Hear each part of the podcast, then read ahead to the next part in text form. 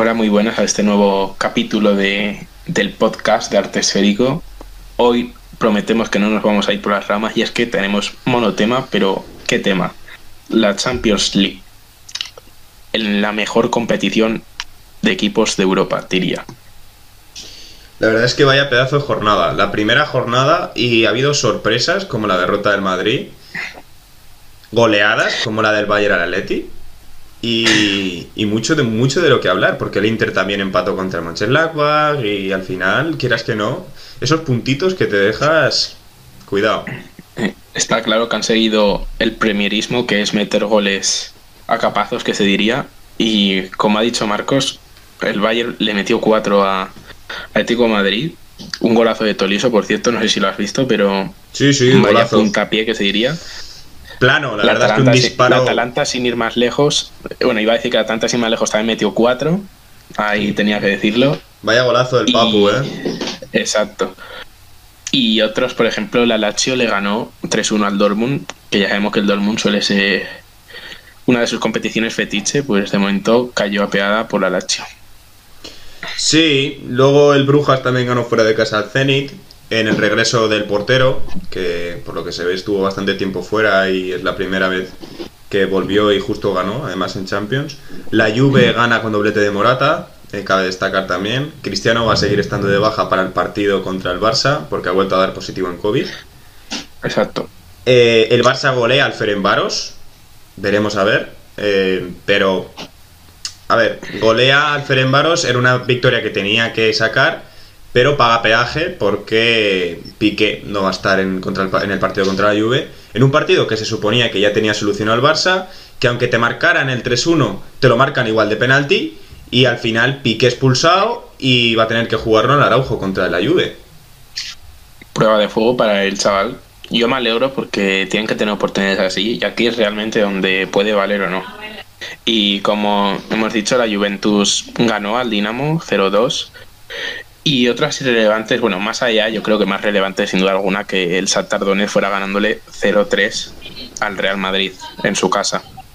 Es impresionante. Yo de hecho he leído un tuit que decía, un equipo que no sé ni escribirlo, nos está ganando hoy.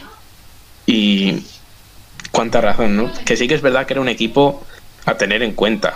Porque con los brasileños que hay, como para no, siempre te la puedes liar, que se dice, pero sí que venía de un mal partido contra el Cádiz, pero de ahí a que te metan un 0-3, no se lo esperaba a nadie.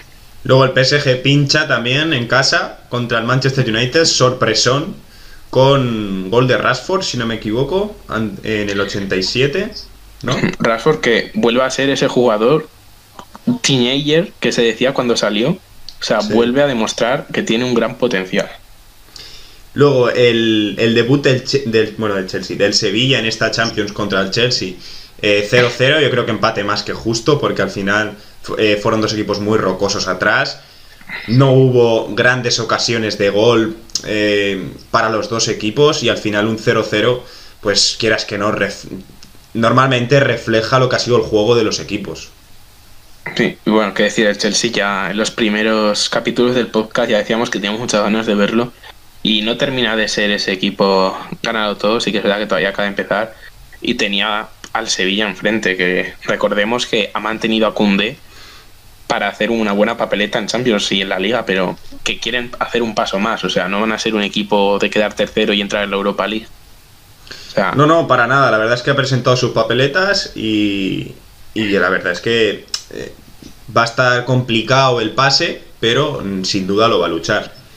Luego también quiero destacar eh, la victoria del City en Champions con susto, porque empezó adelantándose el Porto con un golazo de Luis Díaz, pero los de Pep consiguieron remontar con un gol de Ferran Torres, muy buen gol de Ferran Torres.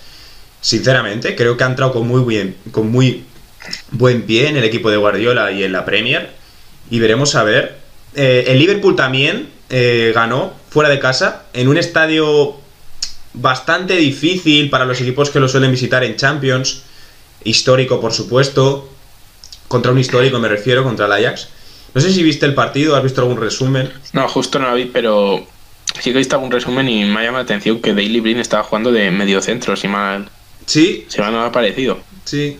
O sea, es algo curioso. Sí que es verdad que no es el equipo que nos hizo a todos soñar hace, hace muy poco, pero tuve de jugadores interesantes y con el citado Blin que hace de, patriarca, ¿no? De todos los, de toda la camada joven. Sigue Neres también, que es un jugador que siempre te ha gustado a ti mucho, siempre me he acordado. ¿Quién? Y ¿el qué? ¿Quién decías? Neres. Ah, sí, David Neres. Y otra sí también al saltar el Marsella que vuelve al, al, camino de Europa. Recordemos el único equipo francés que ha ganado la, la Champions League, pero cayó ante el Olympiacos y en el 90 con un gol de un jugador egipcio que se llama Ahmed, pero le dicen Coca. Marcó, la gracia. marcó el Arabi, ¿no? No, no, marcó Coca, Coca. Ah, sí, es verdad, es verdad, cierto. Salió, salió de recambio y, y anotó el gol. Nada, en los instantes finales. Eh, la victoria del Olympiacos fue totalmente merecida. ¿eh? Yo estuve viendo el partido, a ver, en esto que pasa en los partidos y al final le vas echando un ojo y tal, y era constantemente atacar el Olympiacos al Olympique de Marsella. Fue bastante merecido y bastante injusto que el Olympiacos hubiera empatado al final ese partido, porque Matías Balbuena, sin ninguna duda, eh, hizo un partidazo. Y, sinceramente, el Olympiacos me parece que Vilas Boas a quién entrena. Mm, Vilas Boas al Marsella, ¿no? al, Marsella. Vilas Boas. Estaba Rudy García, pero. Sí, sí, sí, sí. sí. Sí, eh, pues eso. Iba a decir que Vilas Boas, que era un entrenador que sonó mucho para los grandes eh, europeos, está entrenando al final a un Olympique de Marsella y sinceramente mm, lo veo de esos entrenadores que prometían muchísimo y que al final eh, han decaído bastante. Sí, quizá, quizá llegó demasiado joven, ¿no? Al estrellato. Yo lo veo un caso parecido a Nagelsmann en Alemania. O sea, son entrenadores que, para empezar, te llama la atención que tan jóvenes ya estén ahí, en el top ya. Y quizás eso le pecó un poco. Todo el mundo puso muchas expectativas en él y parecía incluso que ya se la había hecho grande. No digo la carrera cagada, pero que no iba a volver a, a la primera línea. Y con el Marsella en el momento que estás en la Champions, es que algo has vuelto a hacer bien. O sea, me por, por, un entrenador que no me disgusta, ¿verdad? Y ha conseguido la estabilidad que buscaba el Marsella, que era un equipo que llevaba navegando por el desierto años y años. Nunca ha tenido tampoco un equipo para ganar al PSG, pero sí que tenía más. ¿Ganó el PSG? Sí, claro. No, pero me refiero en liga regular. Sí, ya, o sea, jugadores. Sí, sí, sí. Y yo creo también, sobre todo, ya que estamos hablando del PSG, fue, digo, el PSG del Marsella, es con la vuelta de Dimitri Payet cuando volvió su jugador también muy diferente a lo que tenían respecto a calidad. A mí... Y fue lo que volvió a conseguir dar el salto. Sí, yo es que el caso de Dimitri Payet, la verdad es que es bastante sorprendente porque es un jugador que destacó en la Eurocopa, que normalmente ese tipo de jugadores es de los que al final dan el salto a un equipo grande. Se quedó, si, no me, si mal no recuerdo, en el West Ham esa temporada. Eh, hizo una mala temporada en el West Ham, al final se no sé si se lesionó o al final, y ha acabado recalando en un Olympique de Marsella. Sin duda es el emblema, el baluarte de, del Olympique de Marsella de esta temporada. Pero, pero cayó ayer contra el Olympiacos. Al final la realidad eh, cae sobre sí sola. Y, bueno, hay que repasar también la dura derrota del Atlético de Madrid. Vaya correctivo, se lo decía a un amigo que tiene Atlético de Madrid, vaya correctivo les estaba cayendo y también un factor curioso, que es que Luis Suárez ha encajado 12 goles en dos meses del Bayern. Ayer lo leí, sí que obviamente esto es con, en un contexto, no los ha encajado él solo, había más gente. Pero es curioso que en dos meses a un jugador de alto nivel haya visto cómo a su equipo le metían 12 goles. Y sí, lo que decías, pues que es cierto que llega ante el Bayern, que está en un estado de gracia constante en estos últimos meses, y pues una vez que le hicieron la brecha ya Simeone ya no supo por dónde sacarlo. La verdad es que, sinceramente, yo sí tenía que poner la mano en el fuego por un equipo que a día de hoy pudiera ganar al Bayern, aparte del Sevilla, el, símil en España que tenemos con el Sevilla o el símil en Europa que podemos tener con el Sevilla es el Atlético de Madrid. Se supone que son equipos que luchan hasta el final, que, que compiten muchísimo pero sinceramente, ayer al Atlético de Madrid yo no lo vi competir. Es verdad que tuvo bastantes ocasiones para adelantarse, un gol anulado a Joe Félix que estaba en fuera de juego posicional, si no me equivoco, Luis Suárez o no sé quién estaba en fuera de juego. Sí, que fue eh, como lo, que le pasó al Madrid también con el, Sí, con el, último gol. Sí, sí, sí. Y al final, es que, sinceramente, no metes ni un gol. Y es que el Bayern es una pisonadora. O sea, eso es una realidad. A día de hoy, el Bayern de Múnich está un escalón por encima, a mi modo de ver, de cualquier equipo en Europa. Y eso, al final, se refleja en resultados. Y un 4 a 0 al Atlético de Madrid es un magnífico resultado para el Bayern de Múnich. Yo quiero resaltar también el papel de Kingsley Coman, un jugador que se habló hasta de su retirada por una lesión y ayer caricaturizó a, Atlético Madrid, sobre todo con el último gol. Yo me quedo con las fintas que hace. Mm, no sé si es a Felipe, no, ahora mismo no lo recuerdo bien. Sí, a Felipe, pero lo rompe. Deshace, sí, deshace, pero ya de antes es que ya estaba deshaciendo la defensa, pero es que llegó Felipe y fue el broche. Es que, fue el mejor ejemplo de lo que fue ayer el partido. La verdad es que el primer gol que además también lo marca Coman eh, viene precedido de un control increíble de Coman. Y el cuarto es un jugador de Coman. El otro día, bueno, este verano atrás hablaba con un amigo, me preguntaba acerca de qué jugadores podía fichar el Barça, eh, rollo extremos para romper y tal. Y yo, sinceramente, eh, no es por, no por ser oportunista ni nada, pero sinceramente eh, dije Coman. Sin, sin, que llegara a esto. Y es porque es un jugador absolutamente desequilibrante, de lo más desequilibrante que hay en Europa, junto a mi modo de ver, Usman Dembélé. Que si se curte este año y, llega al nivel top eh, que demostró en el Borussia Dortmund, pues es que tenemos jugadores desequilibrantes para rato. Y quería recalcar, hablando de Dembélé, que, que, la jugada que se hace en el gol de Pedri y la asistencia que marca eh, es una maravilla. Y es porque arranca de banda derecha. Para los que hemos visto a Usman Dembélé jugar antes, Usman Dembélé arrancaba siempre mejor de banda derecha que de izquierda. Es ambidiestro, es cierto. O ambizurdo, no lo sé. no sé si existe esa palabra. Pero vamos, eh, el tema es que Usman Dembélé no podía jugar en la derecha porque en un 4-3-3 si te, jugaba, si te Messi en la derecha y Luis Suárez de 9, no, no había cabida para Dembélé. Y en este 4-2-3-1 creo que hay que aprovechar a Dembélé en esa posición.